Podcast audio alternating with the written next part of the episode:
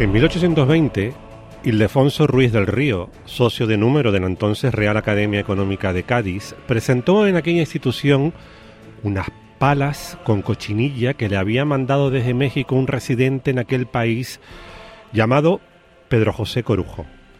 Tras probar su cría en plan experimental durante unos cuantos años en aquella provincia andaluza, pues se decidió a expandir el beneficioso insecto por aquellas regiones del país cuyo clima presentara las mejores condiciones. Por lo que enseguida se vieron idóneas nuestras maravillosas Islas Canarias, que vieron de la cochinilla la segunda mitad del siglo en la segunda mitad del siglo XIX todo un horizonte económico de prosperidad y también social.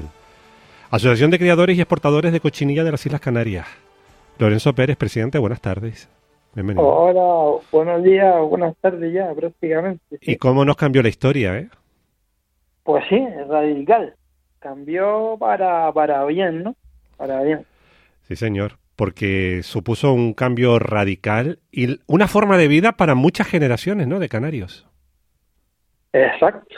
así está considerado históricamente que también ha sido un de la cochinilla, motor económico del archipiélago durante muchas generaciones y que sacó del hambre a muchas personas que así lo recuerdan los viejos criadores que ya están jubilados y, y con orgullo, ¿no?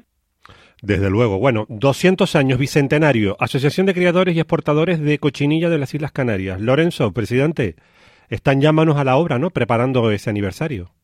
Exacto. Estamos desde el año pasado, estamos ya trabajando ya seriamente en lo que es esta celebración que, que parece ser que, que va a tener una trascendencia muy importante a nivel a nivel cultural sobre todo y también social entendemos porque eh, hay muchas muchas instituciones que se están implicando y que de verdad que que vamos, se me ponen los pelos de punta eh, viendo cómo hasta desde fuera de Canarias se, se vuelcan por la collinilla para, para participar, ¿no? Y, te puedo nombrar eh, instituciones del calibre de, pues ya, como sabemos, la eh, o como ya se sabe, ¿no? En la noticia que salió hace, hace poco, es la Real Fábrica de Tapices de España la que acogerá el, esta celebración y ellos pues eh, vienen cooperando con,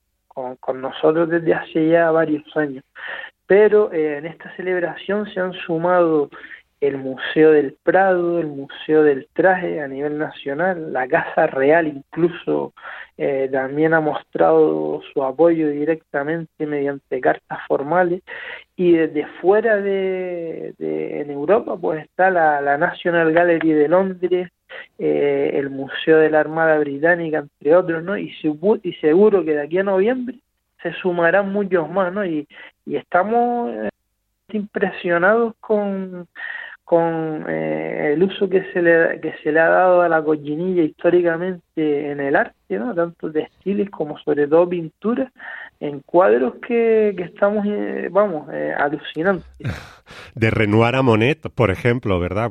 Y viendo esas instituciones, esos grandes museos europeos, todo esto viene a evidenciar algo que sabíamos, pero que hay que poner en valor, y sé, Lorenzo, que se va a aprovechar lógicamente este bicentenario, que es poner precisamente el foco, la importancia que ha tenido el cultivo y esta materia prima, la cochinilla, por ejemplo, en el arte. Sí, sí, sí. Por ejemplo, en el arte, es que el bicentenario va a ser una celebración ¿no? que se, hace fuera, pero luego cuando venga para Canarias, eh, eh, toda esta exposición eh, con todo este material informativo de, gran calidad que nos aportan estas instituciones, pues será también una herencia cultural que vamos a tener ahí para, para nosotros y también económica, ¿no? Un desarrollo económico y científico, ¿no? Porque el bicentenario viene vienen siendo celebraciones en las que en las que son oportunidades, ¿no? Eh, una vez cada cada 100 años para destacar eh, los logros de, algo, ¿no? En este caso eh, son los logros que, que, ha tenido la cochinilla en la historia y, y en todos estos estas pinturas, eh, el Museo del Traje, por otra parte, pues no sé de todo, todo lo que son los trajes de, diseñadores del calibre de Fortuny, donde las personas que, accedan a, que vengan a ver la exposición, pues van a, van a tener eh, esa información de calidad y saber que todo eso eh, está la cochinilla detrás, ¿no? De, de, como tú decías, en estos cuadros de Renoir, de Monet, eh, en el Museo del Prado, que tenemos Velázquez, Murillo por todos lados, pues vamos a saber en qué parte de esos cuadros está la cochinilla, qué, qué elementos eh, científicos se usaron para determinar eso, y así pues muchísimas cosas más, ¿no? Aparte de todo eso. Bueno, que, que todo eso es muy importante. Habrá tiempo, por supuesto, para detenerse, pero ya vemos que esto marcha y sobre todo, presidente, que va a ser muy grande y la celebración, como no podía ser de otra manera, pues va a ser toda una referencia nacional e internacional. ¿No es así?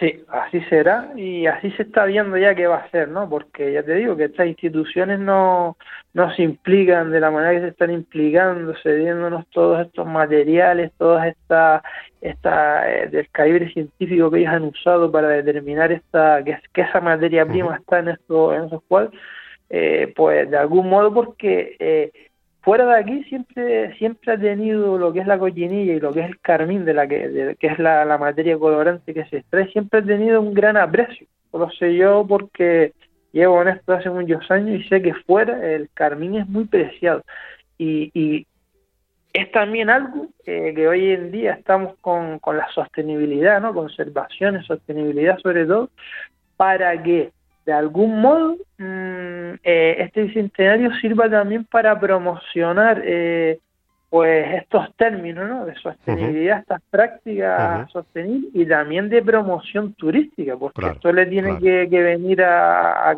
Canarias como como anillo al dedo para, pues para, para este tipo de promociones pues y luego también educación y demás, ¿no? Muy bien.